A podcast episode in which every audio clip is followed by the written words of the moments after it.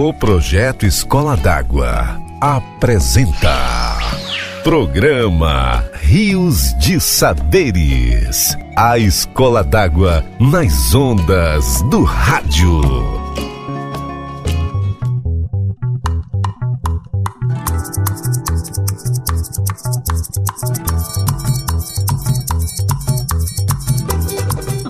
Amigo e amiga ouvinte, estamos chegando com mais o programa Rios de Saberes. Eu sou o embaixador das águas, Jean Mateus da Escola Rota do bairro Caranazal. E vamos navegar nessas ondas com a embaixadora Juliana Souza, da Escola Pérola do Maicá. Olá, Juliana! Olá, Rian! Olá, você ligado e ligada nessa estação de muitos conhecimentos.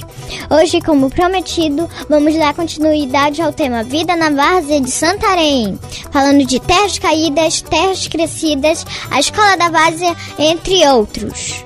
O programa passado foi um sucesso e este será também, pois trouxemos muitas informações dessa região cheia de encantos e fenômenos que só ocorrem aqui no Baixo Amazonas.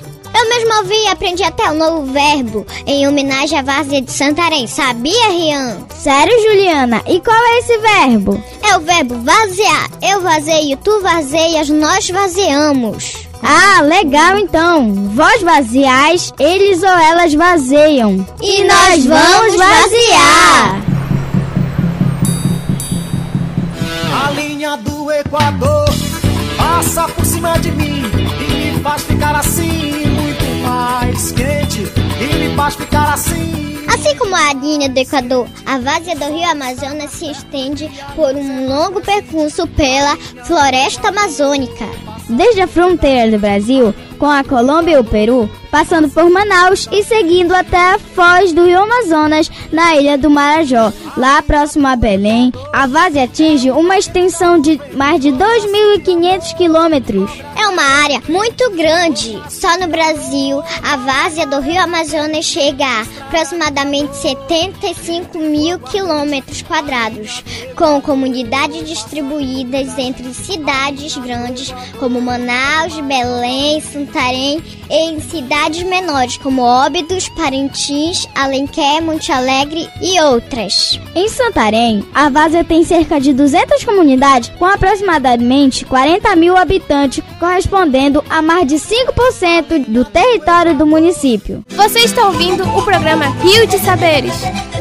O Rio Amazonas nasce na Cordilheira dos Andes, em terras peruanas, a 5.500 metros acima do nível do mar, na montanha nevada Mishmi. Ele é o maior do mundo em extensão e volume de água. Até pouco tempo, acreditava-se que o Rio Nilo era o maior do mundo em extensão, mas, com o avanço das pesquisas, ficou aprovado que o Nilo era o segundo maior rio do mundo. Os cientistas descobriram que o Rio Amazonas possui 6.868 quilômetros de extensão, fato que o colocou como o maior em comprimento e volume.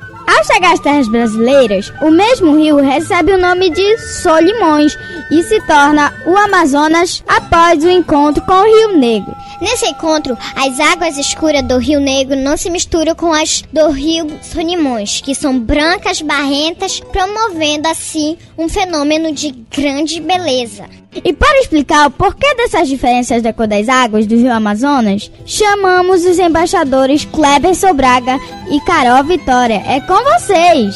Curiosidades Escola d'Água. Olá, pessoal! Olá, Carol!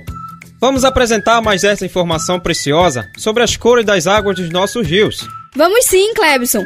Olha só, por incrível que pareça, a cor das águas do rio depende da qualidade do solo por onde ela passa. Pois é, Carol. Assim, as águas dos nossos rios amazônicos apresentam três variações de cor, cada uma delas com características próprias: águas brancas, águas pretas e águas claras. Os rios de água branca têm a água barrenta, amarelada e turva. Eles têm essa cor porque passam onde o solo se formou há pouco tempo e é mais solto, mais fácil de ser desmanchado. As águas vão retirando partes do terreno por onde correm. Essas partículas são levadas rio abaixo em grandes quantidades, às vezes até barrancos inteiros, por causa das terras caídas, e vão moldando, dessa forma, o território da várzea. Vale lembrar que as águas brancas contêm grande quantidade de nutrientes e são muito ricas em vegetação aquática e peixes. E depois que o rio seca, a terra fica muito fértil, São exemplos de águas brancas e barrentas os rios Amazonas, Juruá, Solimões, Purus e Madeira. Isso mesmo, Carol. Já os rios de água preta, embora seja dessa cor, sua água é límpida e transparente, parecida com a cor de café ralo ou um chá preto. Esses rios carregam poucos sedimentos, pois nascem em lugares onde o solo é muito antigo, formado quase só de areia e pedra dura. Por isso, a água é transparente. São exemplos dos rios Negro, Maró, Curuaúna e Urubu. Quanto aos rios de água clara, eles apresentam uma transparência cristalina, com poucos sedimentos, pois as nascentes desses rios se localizam num terreno muito antigo, onde se encontra areia e argila com mais solidez, e é onde as pedras já foram gastas demais pelas forças da chuva e pelas correntezas do próprio rio. As partículas que as águas ainda conseguem levar dessas pedras são tão poucas que não alteram sua cor, nos pontos mais profundos, essas águas apresentam cor esverdeada. Os peixes e outros organismos que vivem nos rios e igarapés de águas claras retiram quase todo o seu alimento de algas, frutas, sementes, brotos de vegetações da beira do rio, insetos e outros pequenos animais que caem nas águas. Os rios Tapajós, Arapiuns, Xigu e Trombetas são exemplos de rios de águas claras. Com as informações do livro Mundo da Várzea, do IPAM, falou o embaixador Kleberson Braga e a embaixadora Carol Vitória. Tchau, pessoal! Corre pelo meu quintal um rio de águas claras. Muito obrigado pelas informações, Kleberson e Carol. Como já vimos, a várzea é formada pela inundação anual do Rio Amazonas. Mas sabia, Rian, que nessas águas brancas barrentas tem muitos sedimentos trazidos da Cordilheira dos Andes, lá de muito longe. Pois é, Juliana, as águas do Rio Amazonas vêm de muito longe. A água barrenta vai perdendo a velocidade e aí essas águas depositam esses sedimentos que são verdadeiros nutrientes necessários à fertilização natural da terra. E é através desse processo de enchente e vazante que o rio transforma a paisagem da várzea todos os anos. Ele levanta as terras que vão formar as gestigas e cava os lagos, paranás e igarapés. Afinal, após a enchente vazante, as próprias águas desenham a diversidade de ambientes da várzea, de forma que torna possível ao morador da várzea plantar, pescar e criar animais. Olha só que interessante! Após a cheia, depois que as águas descem, a várzea sempre vai apresentar ambientes terrestres diferentes que sempre se modificam, mudando suas características. É por isso que podemos afirmar que a várzea se move. Isso mesmo, Juliana. E ninguém melhor para nos contar isso do que o nosso convidado especial, um autêntico morador da várzea que falou aqui no programa passado. Lembram do seu Agripino e da dona Vanilda? Diretamente da comunidade Carapanatuba, da região de várzea do Aritapera. Eles explicam essa movimentação da várzea. Na beira do Amazonas cai muito muito mesmo. E lá no nosso garapé está crescendo e aí cai aquelas beiras, mas não é, não é grande coisa.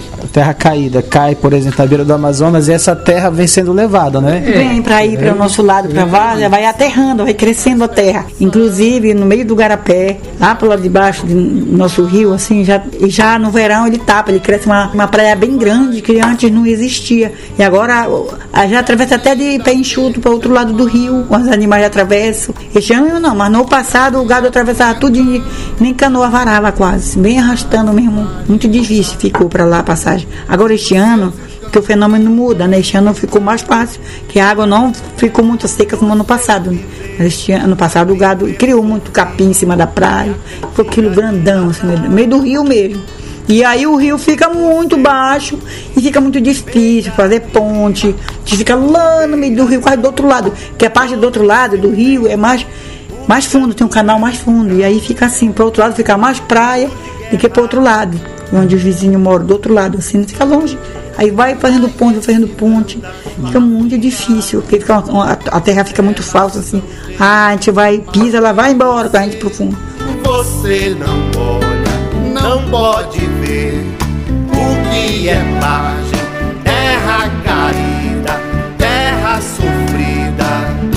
Esse movimento da várzea acontece por causa das chamadas terras caídas e terras crescidas. Temos hoje também outro convidado muito especial para tratar desse assunto.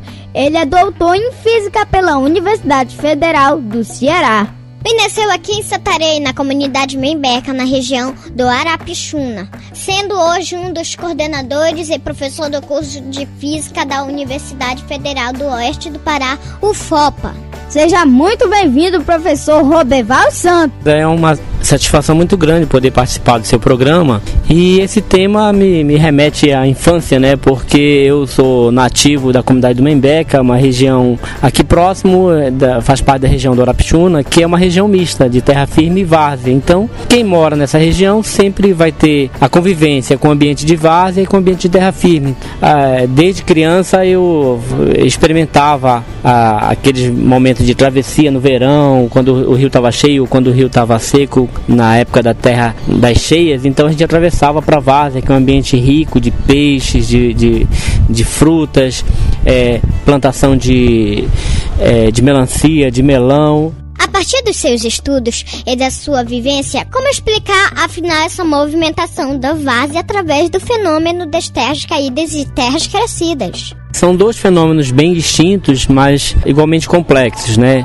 As terras caídas é uma erosão né, lateral do rio que acontece, é um fenômeno natural, mas que tem, tem diversos fatores que implicam ne, nesse processo, né? Inclusive fatores, fatores antrópicos, né? A, a, a ação do homem, como é, é, desmatar as margens do, do rio, a, é, o uso de embarcações com velocidades é, elevadas, isso tem acentuado porque ultimamente é, o número de embarcações tem aumentado bastante, a navegação aqui na nossa região, embarcações com velocidades, com potência de motores muito maiores, isso provavelmente contribui para o aumento deste fenômeno. Um fenômeno das terras caídas sempre aconteceu na várzea amazônica? É realmente natural que isso aconteça? É, a gente percebe de experiências de algum tempo que várias regiões aqui no nosso, aqui próximo de Santarém têm ocasionado. Por exemplo, a minha mãe nasceu na Ilha do Bom Vento e que passaram-se anos uma comunidade que se desenvolveu, era uma comunidade grande, depois essa comunidade foi caindo, houve, houveram vários acidentes lá, é, com pessoas que estavam passando próximo da, da ponta onde estava caindo, e de repente havia um desbarrancamento da margem e pessoas afundavam canoas e tudo. Isso desde quando eu era criança ouvia essas histórias. Então não é um fenômeno novo. E recentemente, né, cresceu uma ilha próximo lá de onde era a Ilha do Bom Vento, um pouco mais acima. E, e esse ano, pela primeira vez, nasceu uma ilha um pouco mais acima, próximo já da, da ilha do Marimarituba, que alguns conhecem como Ilha do Patacho. Nasceu uma ilha lá que tem, hoje, ela está com cerca de 2 km de comprimento por 1,5 um, um de largura. E isso já configura um outro fenômeno natural, que é terras crescidas. Então, que ambos fazem parte da dinâmica natural do Rio Amazonas. O que causa mais danos ambientais, as terras caídas ou as terras crescidas? Então, do ponto de vista de dano civil, ambiental, o, o que causa maior problema são terras caídas, né? Então, há pouco tempo atrás, inclusive uma comunidade inteira, Fátima do Urucurituba, foi teve que ser retirada de lá devido à, à intensidade do fenômeno que aconteceu naquela comunidade e a Defesa Civil do município de Santarém resolveu então retirar. Mas assim, ainda não não são encontradas ações que possam prever e anteceder conhecimento sobre fenômeno para que você evite determinados é, acidentes, digamos. Da mesma forma, terras crescidas, o que se vê é, recentemente são embarcações que encalham quando o rio está baixando, porque de repente forma, começa a formar bancos de areia. Alguns acidentes também já aconteceram devido à formação de banco de areias onde não havia. Então, mas não tem ainda iniciativas muito claras dos órgãos públicos no sentido de minimizar, digamos, tais situações. Para encerrar, qual a sua mensagem para nós no que se refere à manutenção do ecossistema da várzea? O ambiente da várzea é um ambiente fantástico, né, de riquezas, tanto de fauna como de, de flora, ou seja, de peixes, de aves, né, de vegetação. É um, é um solo muito rico para plantação, principalmente de hortaliças, é, frutíferas como melancia também, o melão, banana, é, mandioca, macaxeira. Então, é um solo muito rico. Então, a mensagem que eu, que eu deixo assim é que a gente valorize ainda mais essa, essa região, essa riqueza que nós temos, preservando é, a vegetação, é, fazendo plantações, intensificando a plantação, preservando os nossos lagos, cuidando para que a exploração seja racional, para que a exploração seja sustentável, para que a gente não acabe com as espécies, porque é um ambiente fantástico. Quem vem de fora e vê pela primeira vez, por exemplo, uma casa na várzea que tem um, que tem um, um assoalho, né, que alguns chamam de palafita, é, a dois metros de altura, pensam, olha, coitadinho, eles estão morando aí, mas não é, as pessoas estão ali porque é um ambiente rico, né, gostam de estar ali, e nós quando vamos à várzea, também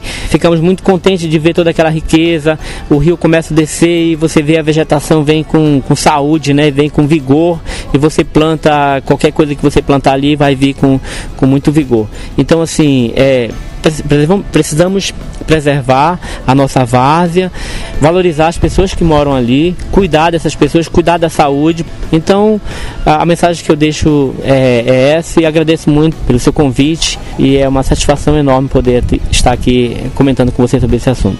Programa Rio de Saberes, projeto Escola d'Água.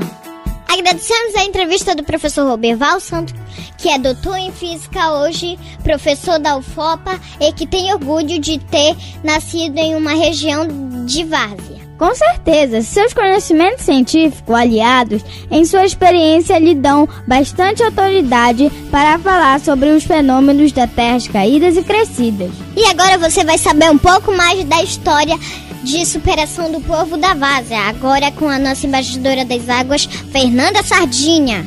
Olá, Fernanda!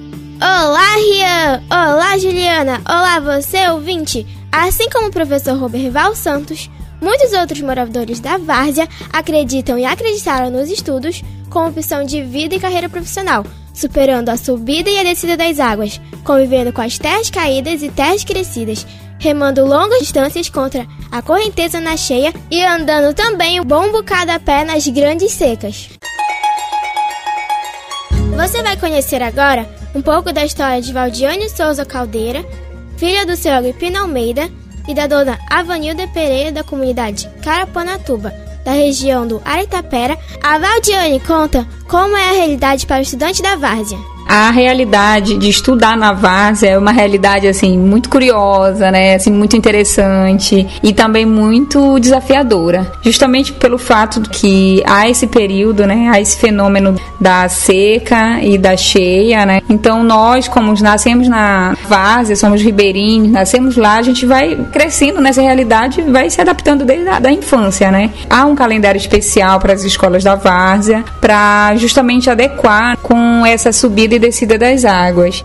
Hoje, a advogada Valdiane Caldeira reconhece que ganhou forças na luta do dia a dia na várzea para chegar até a escola, se motivando e sempre acreditando na educação diante de tanta dificuldade que a gente passa, né, lá no, no, interior, a gente vê que a educação é fundamental na vida do cidadão, né? E se a gente for só olhar para as dificuldades que tem na, na realidade, a gente acaba desistindo, a gente acaba parando no meio do caminho. E um dos motivos, assim, de, de me motivar, a, de me incentivar a, a continuar os estudos é ver que valeu a pena todo o sacrifício que foi feito, que meus pais fizeram, que eu fiz, que eu fazia na Várzea para ter o ensino básico, né, o ensino fundamental, o ensino médio, porque eu cursei o ensino médio na várzea, no ensino modular. Então eu vi que era muito valioso aquilo e que valia a pena continuar, até mesmo por, como uma demonstração para as pessoas da localidade ou outras pessoas de que a educação transforma vidas, entendeu?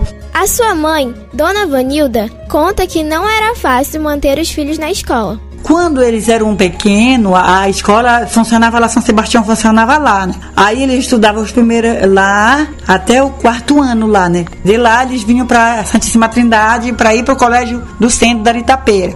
E aí, para isso, tinha até oitava série para estudar. Aí, para eles virem para ir, no verão eles andavam.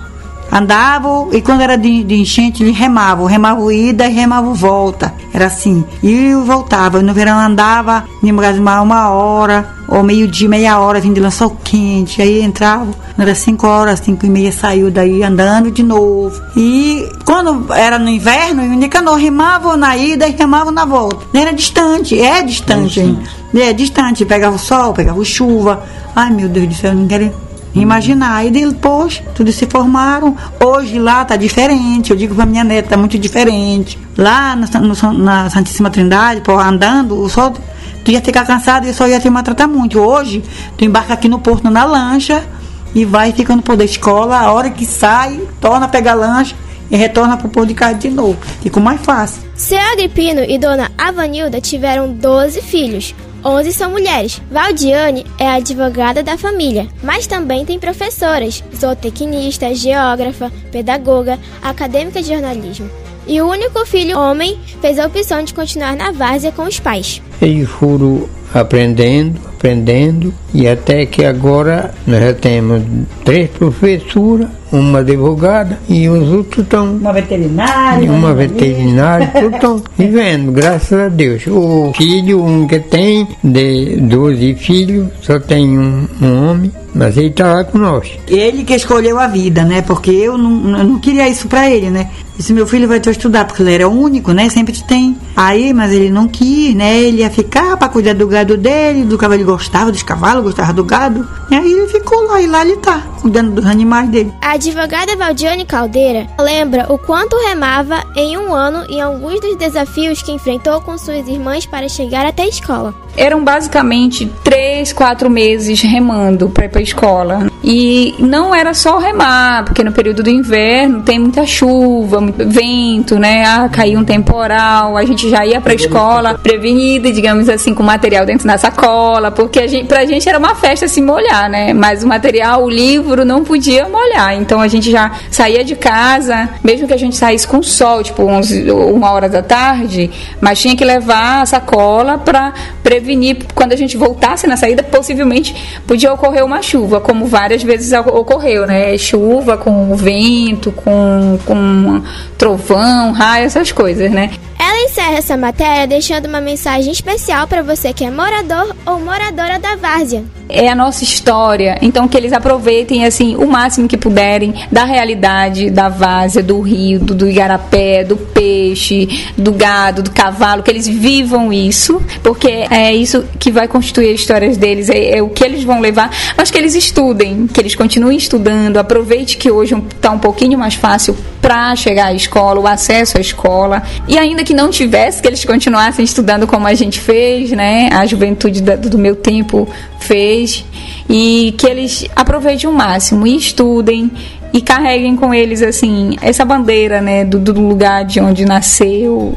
que seja motivo de orgulho o lugar de onde eles vieram até mesmo pela tranquilidade que a várzea eh, nos proporciona. Eu tenho certeza que futuramente eles vão sentir saudade. Eles podem achar que hoje é uma realidade difícil que não gosto como eu pensava quando eu estava lá e que continue estudando, porque a educação é fundamental na vida de, de todo cidadão e não importa se ele está na cidade, se ele está no interior, a educação é fundamental. Muito obrigada pela sua participação, advogada Valdiane Caldeira. Que seu exemplo de seus pais seja motivo de alegria e encorajamento para todos os moradores da Várzea de Santarém e para os nossos ouvintes em geral. Agora eu vou me despedindo por aqui. É com vocês, Rian e Juliana. Programa Rio de Saberes. Valeu, Fernanda! Quantas histórias incríveis a Várzea nos traz. Daqui a pouco teremos outra convidada muito especial, conhecida da Várzea de Santarém. É verdade, Rian, mas agora temos o nosso quadro Dica Ambiental com Sofia Pinheiro.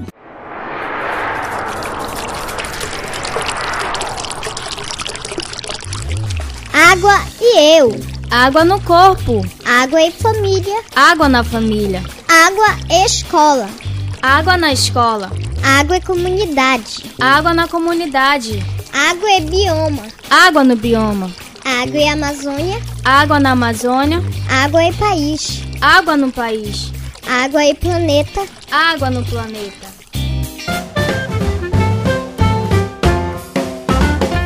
Olá, pessoal! Olha eu com mais uma dica ambiental para você. E essa especialmente para o povo da várzea. Você já ouviu falar de horta flutuante? Horta flutuante é uma forma de você reaproveitar materiais que seriam totalmente prejudiciais ao meio ambiente, como por exemplo as garrafas PET, dando um destino sustentável a esse resíduo sólido. Para uma horta de um metro quadrado, são necessárias 52 garrafas PET de 2 litros. Junte-as de 3 em 3, colhe a tampa de cada garrafa no fundo da outra, formando uma espécie de tubo. Em três garrafas devem estar inteiras e duas devem ser cortadas para fazer uma junção. Para fazer uma junção é feito o seguinte procedimento: corte tirando a parte do fundo e o gargalo, aproveitando somente o meio da garrafa, que vai funcionar como uma luva de cano PVC. Para cada três garrafas PET, você precisará de duas junções. Após feito os tubos de garrafa, chegou a hora da montagem. Primeiro passo: juntar quatro tubos das garrafas para fazer um assoalho. Você pode amarrar os tubos com arame, fita isolante, cola 3M ou outro material disponível. Segundo passo: na borda, junte os tubos em dois em dois, um sobre o outro, e amarre com o assoalho, dando o formato de uma horta. Terceiro passo: você pode forrar toda a horta com folhas, de preferência de bananeiras. Quarto passo: colocar o adubo. Não se preocupe com a capacidade, pois essa estrutura suporta até 104 kg com segurança. E o quinto passo é o plantio. Pronto!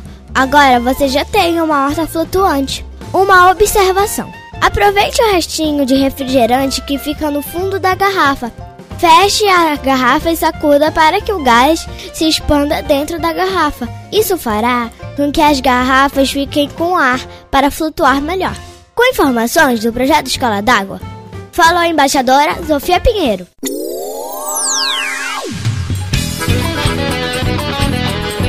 Valeu, Sofia! E para você que nos ouve aí da Várzea, escute aí quem trouxemos aqui. Então, antes é mandar um abraço bem grande para essas comunidades de Várzea, comunidades maravilhosas, né? desejar um bom dia e dizer que eu tenho muita, muita saudade de conviver com essas comunidades. A professora Fernanda Pimentel é pedagoga com pós-graduação em Educação Ambiental e Psicologia da Educação. Tem uma larga experiência de trabalho com o Movimento Popular da Várzea desde a época do MEB, Movimento de Educação de Base através das escolas radiofônicas.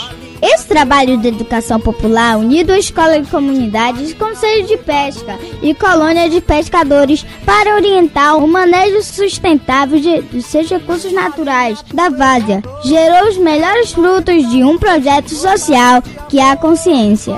Tem muitos resultados.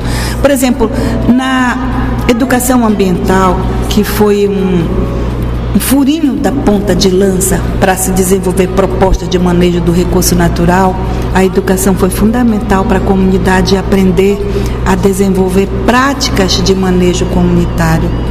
E aí, quando a comunidade aprende, ela faz e ela faz bem. Nenhuma ONG, nenhuma entidade vai fazer por ela. A entidade é apenas um ponto de assessoria. Quem faz o trabalho é a própria comunidade. Então, quando a comunidade aprende, não adianta, é ela que vai fazer. E com, quando ela aprende a fazer, é um ganho. Ninguém vai tirar essa sabedoria, porque uma entidade não fica para sempre, ela vai só assessorar. Antes desse trabalho de educação ambiental na Várzea, existia a prática da pesca predatória. Os arrastões com grandes redes, deixando várias espécies quase extintas. Ela conta como foi feito um trabalho de organização e educação social para acabarem com essas práticas através dos acordos de pesca. É, juntamente com IPAN, Z20, né? Foi por isso mesmo que as comunidades, juntamente com essas organizações de pescadores, se organizaram para entender que não era certa essa prática. E aí foi que as comunidades, através de Z20, né, de capatazias, se organizou, fazendo núcleos para trabalhar com acordos de pesca. Né? Então, bye bye Nile, bye bye aquelas imensas é, redes predatórias que pegavam a comunidade, então começou a pegar, mas com cuidado, preservando sempre seu pescado. A professora Fernanda acredita que a consciência da comunidade é o melhor resultado que uma organização pode alcançar, mas especialmente na várzea. A escola tem um papel fundamental. E com esse entusiasmo, a professora Fernanda se despede deixando um recado especial para todas as escolas d'água. E eu quero dizer para esses alunos que estão participando, que estão envolvidos, eles estão no caminho certo.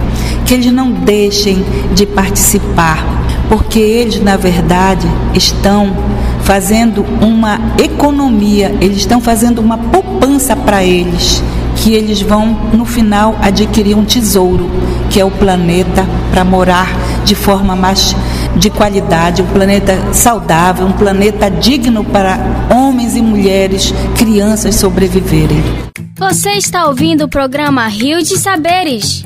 Muito obrigada, professora Fernanda Pimentel, pela sua contribuição falando de tantas experiências e resultados positivos que a educação ambiental já trouxe para o ambiente de várzea. E Juliana, falar da vida na várzea é falar acima de tudo, de superação de vida, e hoje nosso programa falou bastante sobre isso.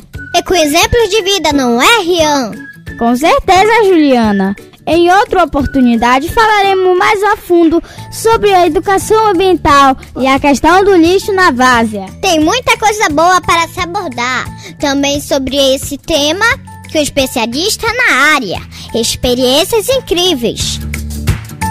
A você que nos acompanhou até agora, agradecemos a sua audiência. Continue acompanhando a gente pelo rádio, pela internet, mande mensagem pelo nosso número 992 31 63 33. Repetindo, 992 31 63 33. Se preferir, mande um áudio pelo WhatsApp no mesmo número 992 31 63 33. Escreva a mensagem para nós. Você pode enviar também e-mail para riosdesaberes@gmail.com e ainda visitar a nossa página no Facebook com o nome Rios de Saberes.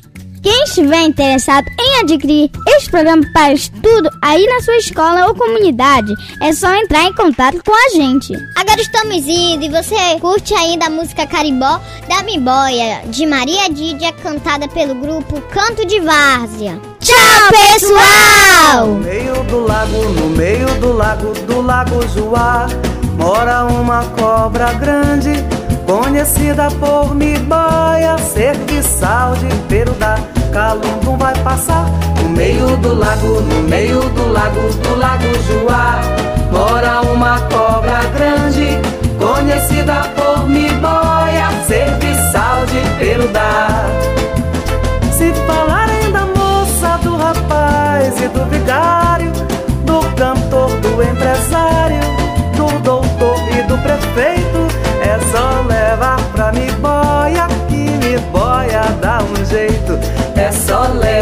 pra me boia que me boia dá um jeito. O projeto Escola d'Água apresentou Programa Rios de Saberes. Produção César Souza. Coordenação geral Lucineide Pinheiro. Parceria Rede de Escolas d'Água, Rádio Rural de Santarém e Secretaria Municipal de Educação de Santarém. Uma iniciativa do programa Svarovski Walter School. Apoio Svarovski.